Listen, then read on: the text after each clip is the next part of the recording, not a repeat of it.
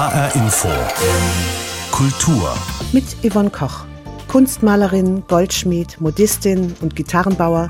Alles Berufe, die Handwerk und Kunst verbinden, die ein ganz spezielles Können und Kreativität erfordern.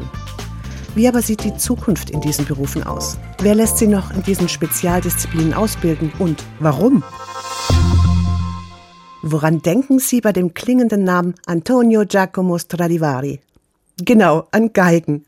Denn Stradivari hat im 17. und 18. Jahrhundert recht erfolgreich Geigen gebaut und noch heute sind seine Instrumente oft mehrere Millionen Euro wert.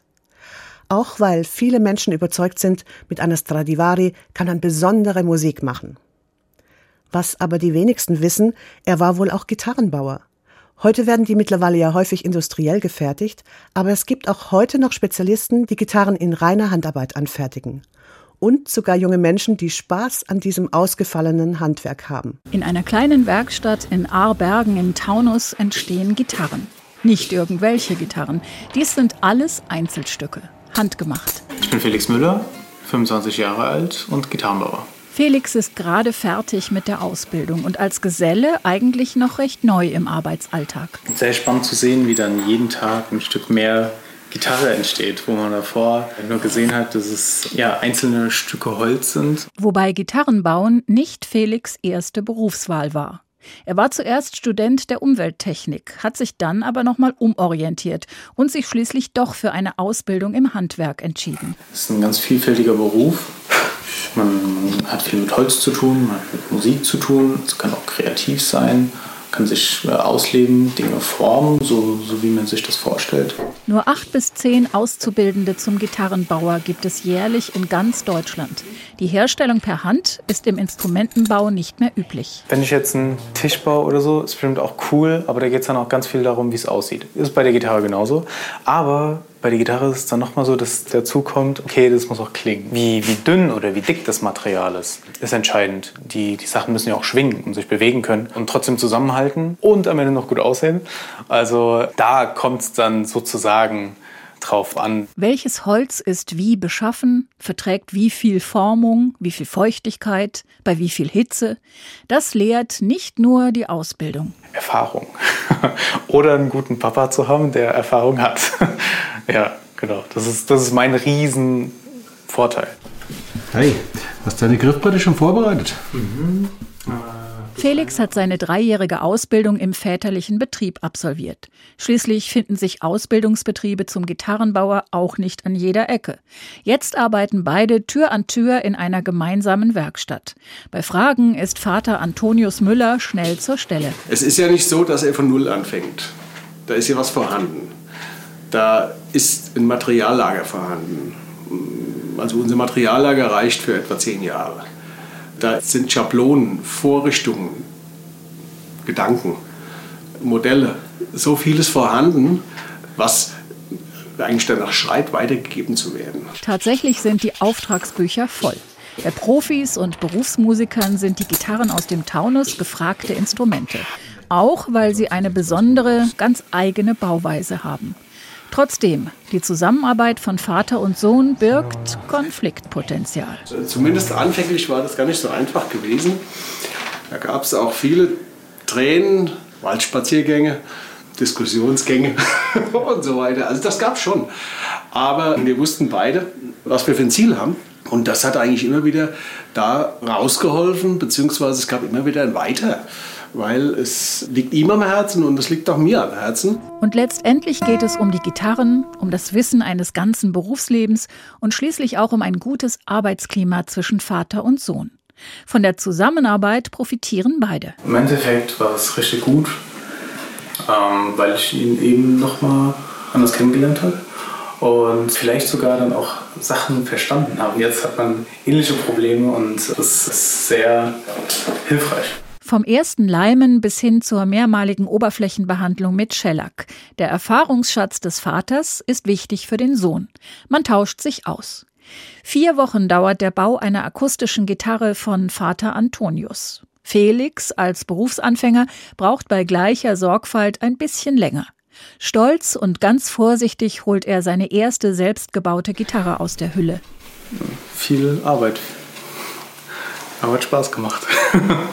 Das hat jetzt sechs Wochen gedauert. Auch Vater Antonius ist stolz auf seinen Sohn und als Gitarrenbauer ist er froh, dass Felix das traditionelle Handwerk weiterführt. Ein traditionelles Handwerk, in dem das Können ganz gezielt eingesetzt wird, um Kunst und Kultur in unseren Alltag zu bringen. Es gibt aber auch Berufszweige, die keine Kunst schaffen, sondern eher erhalten. Restauratoren und Restauratorinnen zum Beispiel, die beschädigte Gemälde wiederherstellen oder Skulpturen in Kirchen fein machen. Auch die haben eine Handwerksausbildung als Grundlage und spezialisieren sich dann für den Kunstbereich. Eine Kombination von Können und Kunst also. Und diese Kombination hat auch Susanne Haus gewählt. Sie ist Restauratorin und außerdem noch Präsidentin der Handwerkskammer Rhein-Main. Frau Haus, wie viel Kunst und wie viel Handwerk gibt es denn in Ihrem Berufsleben? Es gibt sehr viel Handwerk und auch ein Stückchen Kunst in diesem Berufszweig, denn Maler und Lackierer, speziell im restauratorischen Bereich, beschäftigen sich natürlich auch dann mal mit einer Vergoldung oder mit einer Marmorierung oder einer Holzimitation. Das ist dann der künstlerische Teil dieses Berufs. Oder eine Beschriftung zum Beispiel. Und es gibt auch sehr viele handwerkliche Techniken, die man natürlich sehr bodenständig einsetzen kann, die man aber auch bis in die künstlerischen Höhen natürlich hinauftreiben kann. Aber Sie selbst sind übers Handwerk zu Ihrem jetzigen Beruf gekommen.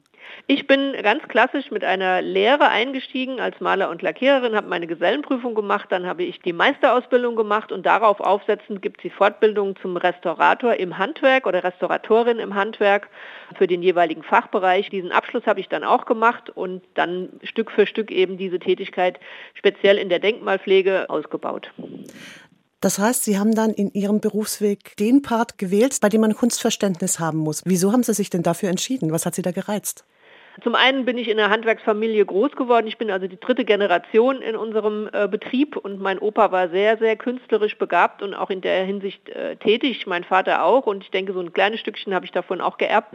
Insofern hat mich das, was das Künstlerische mit dem Handwerklichen verbindet, schon immer interessiert und speziell mein Herz für alte Gebäude und für, ja, für Dinge, die einfach Hilfe brauchen, damit sie weiter überleben können, sage ich jetzt mal.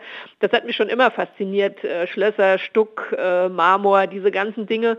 Und deswegen ähm, habe ich dann auch nicht gezögert, das zu meinem Beruf zu machen und mich auch in diese Richtung weiterzuentwickeln. Und was heißt das konkret? Wie viel Kunstverständnis muss man denn haben, wenn man aus dem Handwerk kommt und dann in so einen Beruf reinrutscht?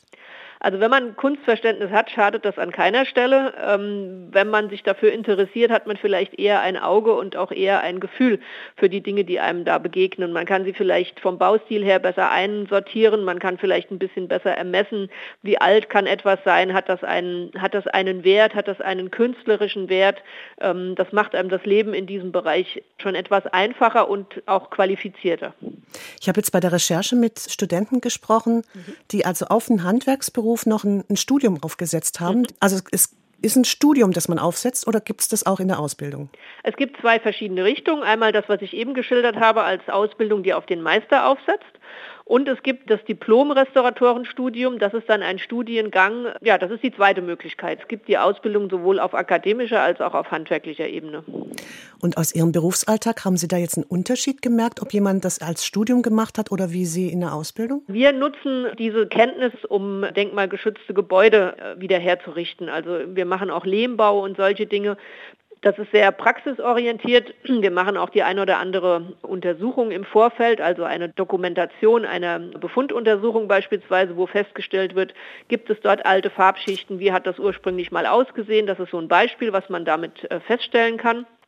Und die Diplom-Restauratoren, die verzweigen sich auch in bestimmte Fachgebiete noch, die dann den Schwerpunkt Keramik haben oder die den Schwerpunkt Gemälde haben, also die oftmals in die Richtung Museum auch äh, Gemälderestaurierung gehen. Das sind Bereiche, die wir im Handwerklichen eigentlich nicht ausführen. Also wir sind für die Dinge zuständig, die auf der Baustelle gefragt sind. Aber egal, ob man sich aus der Handwerksausbildung heraus oder über ein Studium in Richtung Kunst und Kunsthandwerk spezialisiert, es kommt vor allem auf die Begeisterung für die Kombination Handwerk und Kunst an. Das Problem dabei, oft sind gerade diese Spezialberufe fast unbekannt und dadurch ist auch die Ausbildung in diesem Beruf nicht nachgefragt. Es gibt zum Beispiel nur noch ganz wenige Modisten oder Hutmacherinnen.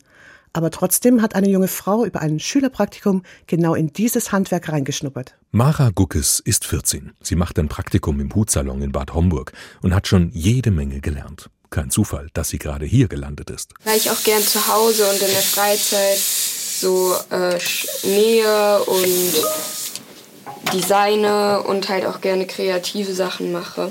Damit ist sie bei Modistin Karen Diaz genau richtig. Ich bilde sehr gerne aus, weil ich einfach finde, dass die jungen Leute immer wieder was Neues mitbringen, neue Ideen, einen neuen Zeitgeist mitbringen. Mara wagt sich jedenfalls gerade an einen selbstgestalteten Hut. Und der beginnt mit einem Rohling, also einer Art Holzkopf mit Krempe. Mhm. Hinter Ihnen den einen Rundkopf bitte mit der Folie, genau.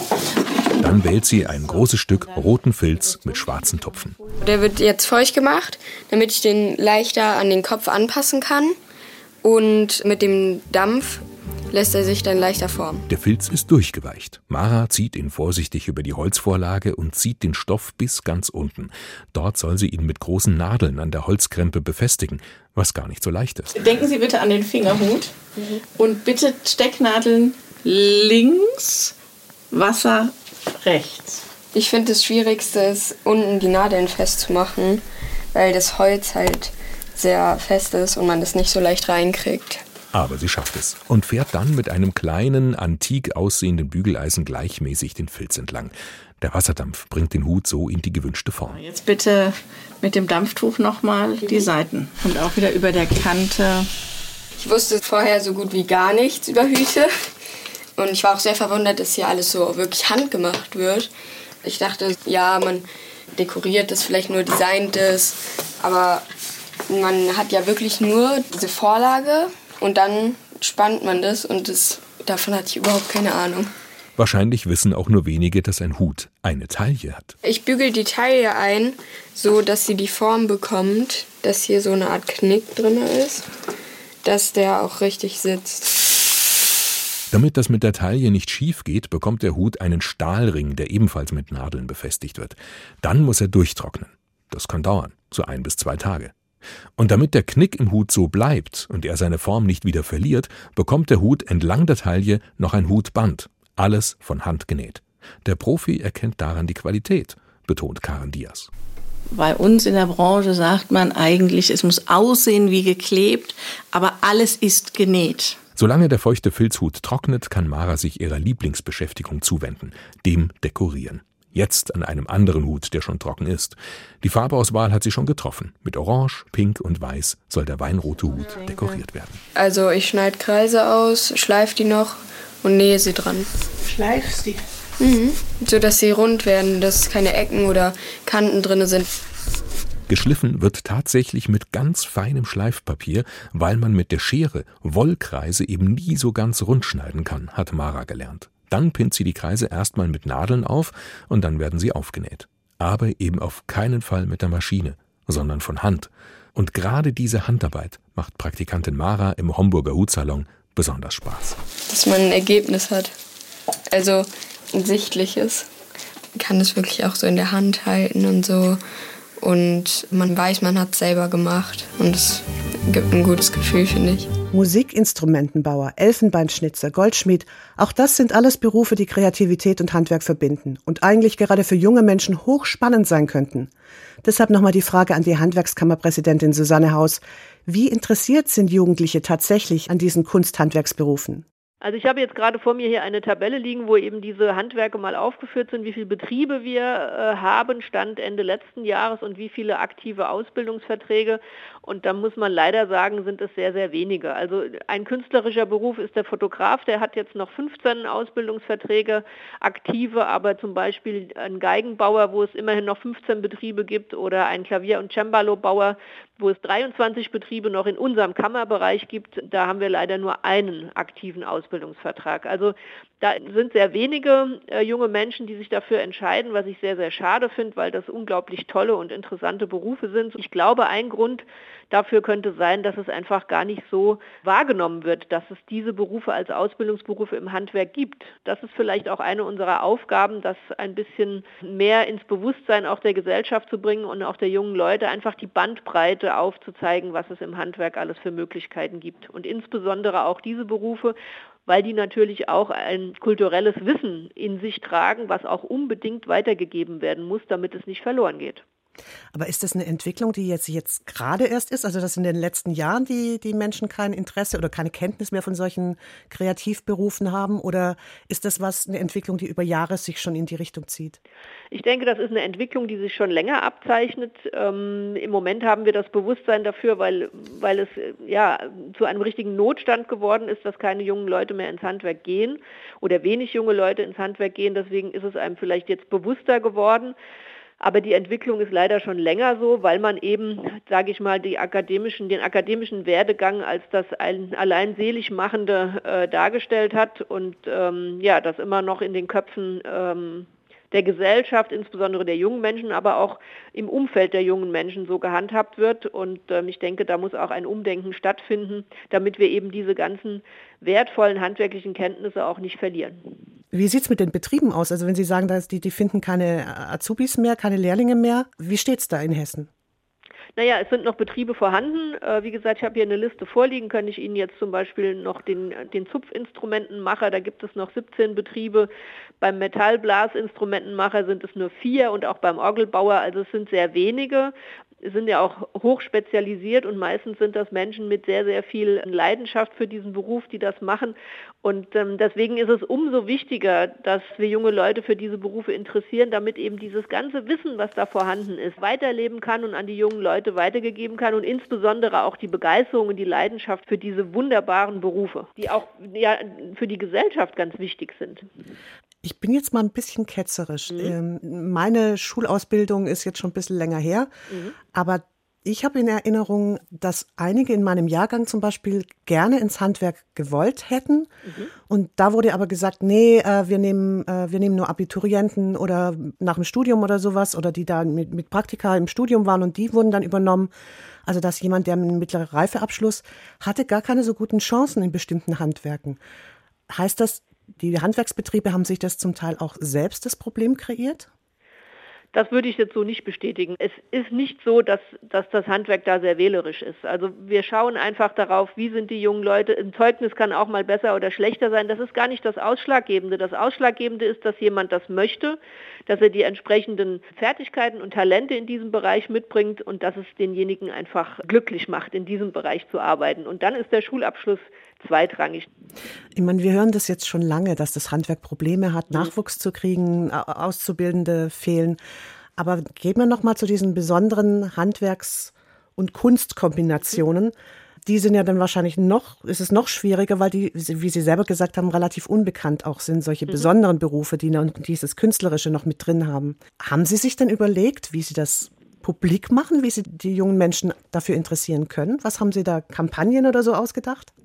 Also wir haben generell im Handwerk natürlich ähm, auch speziell in Corona-Zeiten uns da auf neue Wege begeben und äh, versuchen mit allen Mitteln, beispielsweise speziellen äh, Sommercamps, wo Schülerinnen und Schüler für bestimmte Berufe ausprobieren können. Wir haben eine 3D-Brille entwickelt, die man aus Pappe zusammenfalten kann, kann das Handy vorne reinklemmen und kann sich die ja, über 20 äh, Handwerksberufe äh, in 3D ähm, anschauen und das ist sehr unterhaltsam und von Auszubildenden selbst dargestellt. Ich habe gerade letzte Woche mit dem Bundesverband des Kunsthandwerks telefoniert. Wir werden da auch gemeinsam vielleicht Dinge noch auf die Beine stellen, aber diese künstlerischen Berufe im Blick auf dieses kulturelle Wissen, was da ist, äh, da müssen wir auch noch mehr tun. Und mit diesen ganzen Kampagnen und so, was haben Sie den Eindruck? Positiv in die Zukunft für das Kunsthandwerk?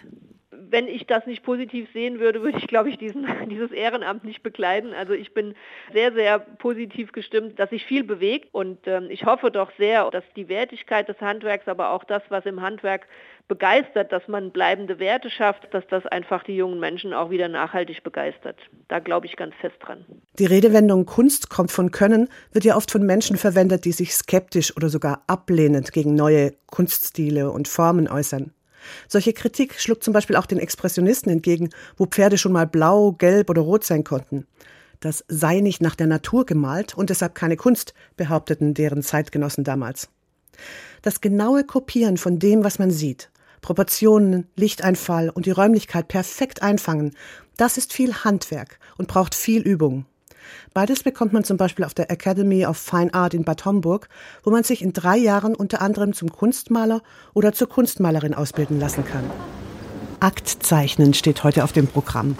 Ein Dutzend Staffeleien stehen im Halbrund um den jungen Mann, der stoisch das Aktmodell gibt. Die Stimmung ist konzentriert, aber locker, und obwohl alle dasselbe Modell in derselben Pose vor sich haben, wirken manche Zeichnungen auf den Staffeleien noch ungelenk, andere dagegen sehr detailliert und mit leichter Hand hingeworfen. Denn in diesem Kurs zeichnen Studenten vom ersten bis zum dritten Ausbildungsjahr zusammen.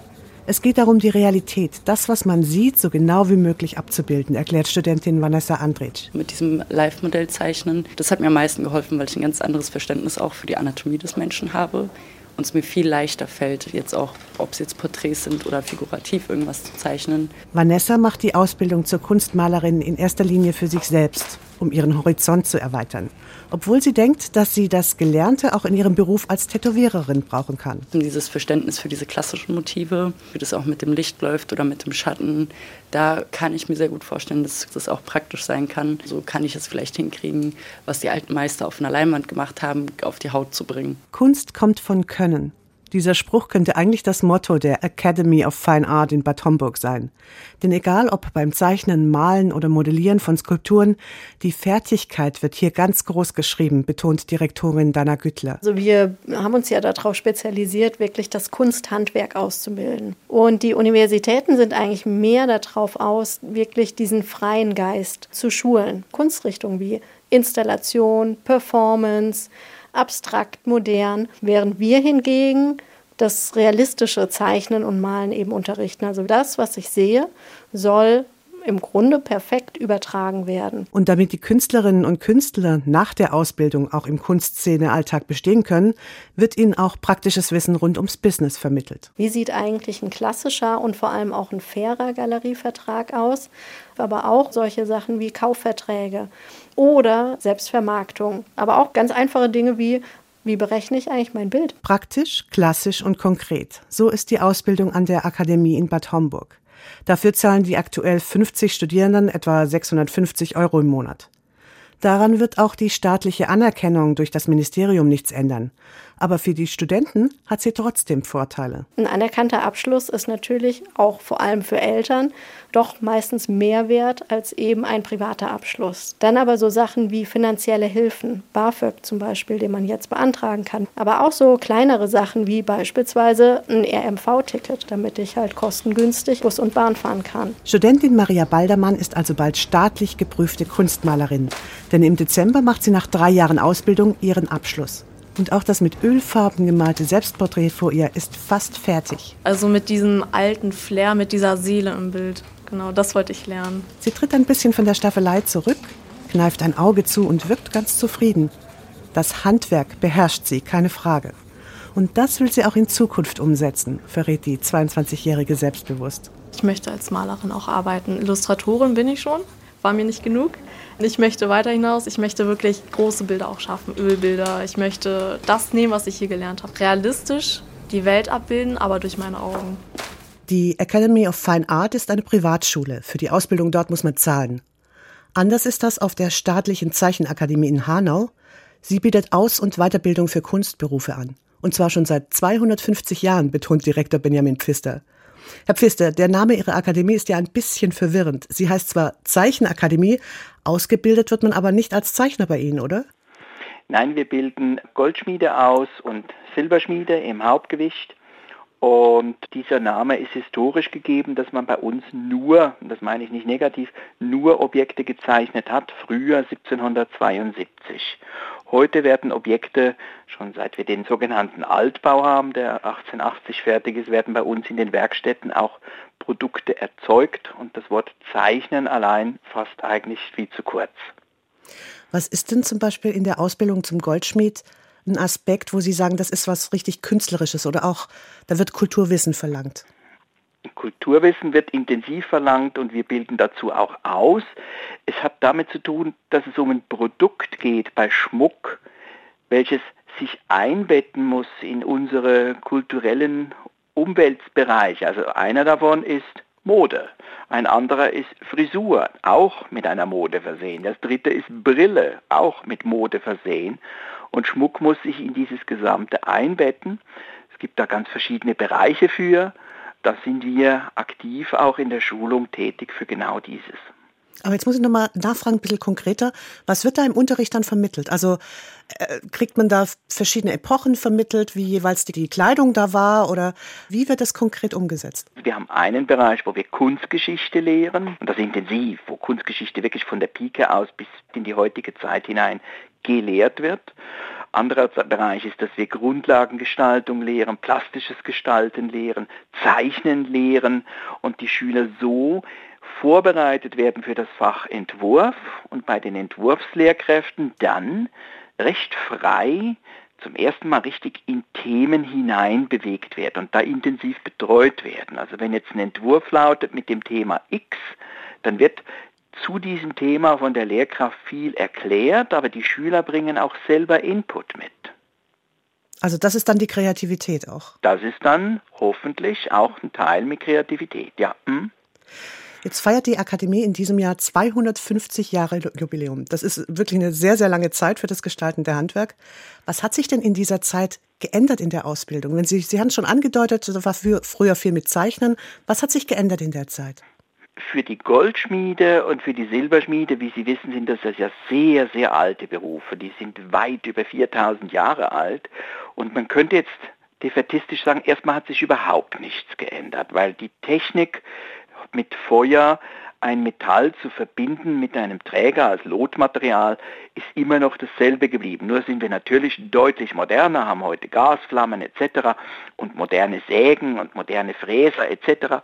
Aber im Großen und Ganzen hat sich vorerst gar nichts geändert, außer die Technik.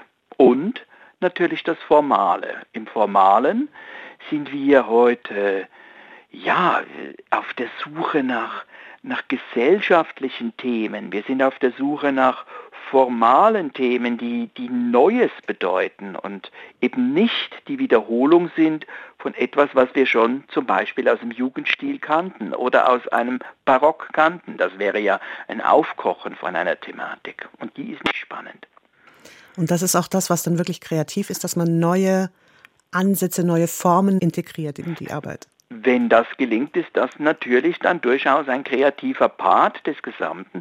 Es gibt aber auch den technisch kreativen Teil, also dass die Schüler vorbereitet werden, auch technisch wirklich anspruchsvollen Schmuck oder anspruchsvolles Silbergerät zu bauen. Das ist ja technisch auch schwierig.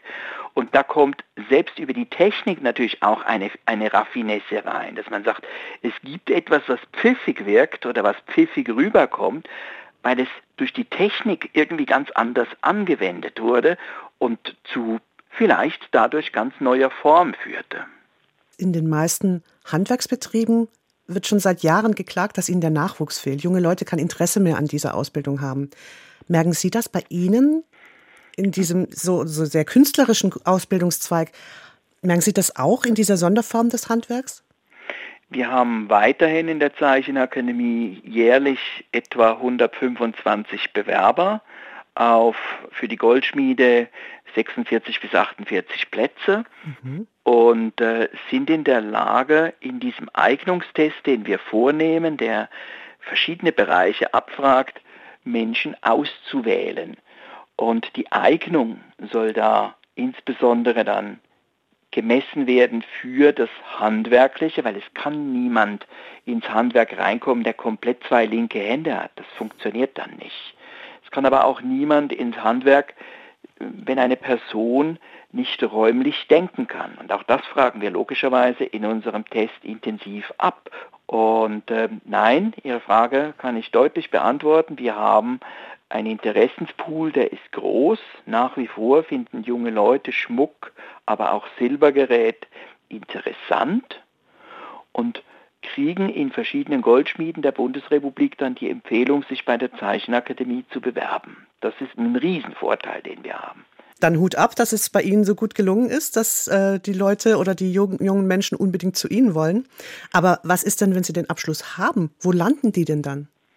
Wenn unsere Schülerinnen und Schüler nach dreieinhalb Jahren Vollzeitausbildung einen Abschluss als Goldschmied oder als Silberschmied haben oder als Goldschmiedin und Silberschmiedin haben, ähm, dann können die sich auf Stellen draußen in der großen Welt bewerben. Also wir haben Menschen als Absolventen, die sind nach Südafrika gegangen, wo logisch dadurch, dass es in Südafrika Gold gibt, eben auch Schmuck hergestellt wird. Wir haben in Namibia Menschen und ja, in den Beruf reinkamen auf einer ganz anderen Spur, als dass man das vorher erstmal gedacht hätte. Es gibt natürlich auch in Deutschland Stellen für Goldschmiede, für Silberschmiede weniger. Das ist ein, ein eindeutiges Nebengewerbe. Also das ist dann nicht, dass die dann auch in Richtung Restauration gehen. In dem Zweig rutschen die dann nicht. Wir hatten Schüler, die sich im Römisch-Germanischen Museum in Mainz haben weiter ausbilden lassen und dann noch wirklich Restauratorinnen und Restauratoren wurden. Das ist aber ein Zusatzgebiet, was schon schwierig ist, was wir selber gerade im Aufbau sind in der Zeichenakademie und da mehr beschulen wollen, auch in diesem Thema. Aber es steht noch nicht und es ist ein Bereich, der hochgradig spezielles Wissen abfragt und auch spezielles Wissen vorhanden sein muss. Entsprechend ist das äh, eine große Packung, dieses Restaurieren, die wir so nicht einfach jetzt mal sagen können, ja geh du mal ein bisschen ins Restaurieren rein, das wäre unprofessionell. Also ich bin jetzt wirklich platt, weil das hört sich wirklich so an, als ob Gold- und Silberschmied auf jeden Fall nicht zu den aussterbenden Berufen gehört? Also ich kann nur sagen, dass wir diese Bewerberzahlen weiter haben. Ich bin jetzt 20 Jahre in der Zeichenakademie, da hat sich eigentlich nichts groß verändert. Die Bewerberzahlen sind völlig stabil geblieben. Was leider wegfällt, sind die Ausbildungsplätze die Goldschmiede selbst als, als berufliche Ausbildung anbieten, dass man also eine Lehre macht bei einem Goldschmied. Wir selbst haben ja Vollzeitschulische Ausbildungen mit wahnsinns tollen Werkstätten, richtig gut ausgestatteten Werkstätten. Hingegen die klassische Berufsschule für Goldschmiede ist wirklich sehr, sehr stark unter Druck.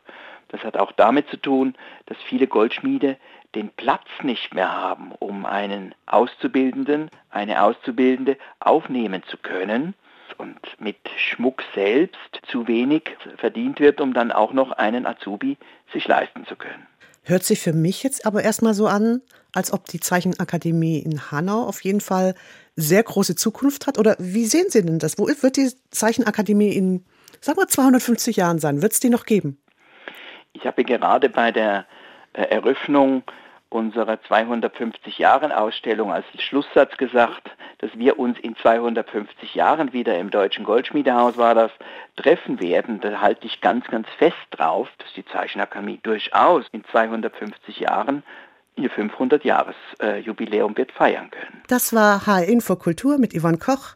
Die Sendung als Podcast gibt es bei hrinforadio.de und in der ARD Audiothek.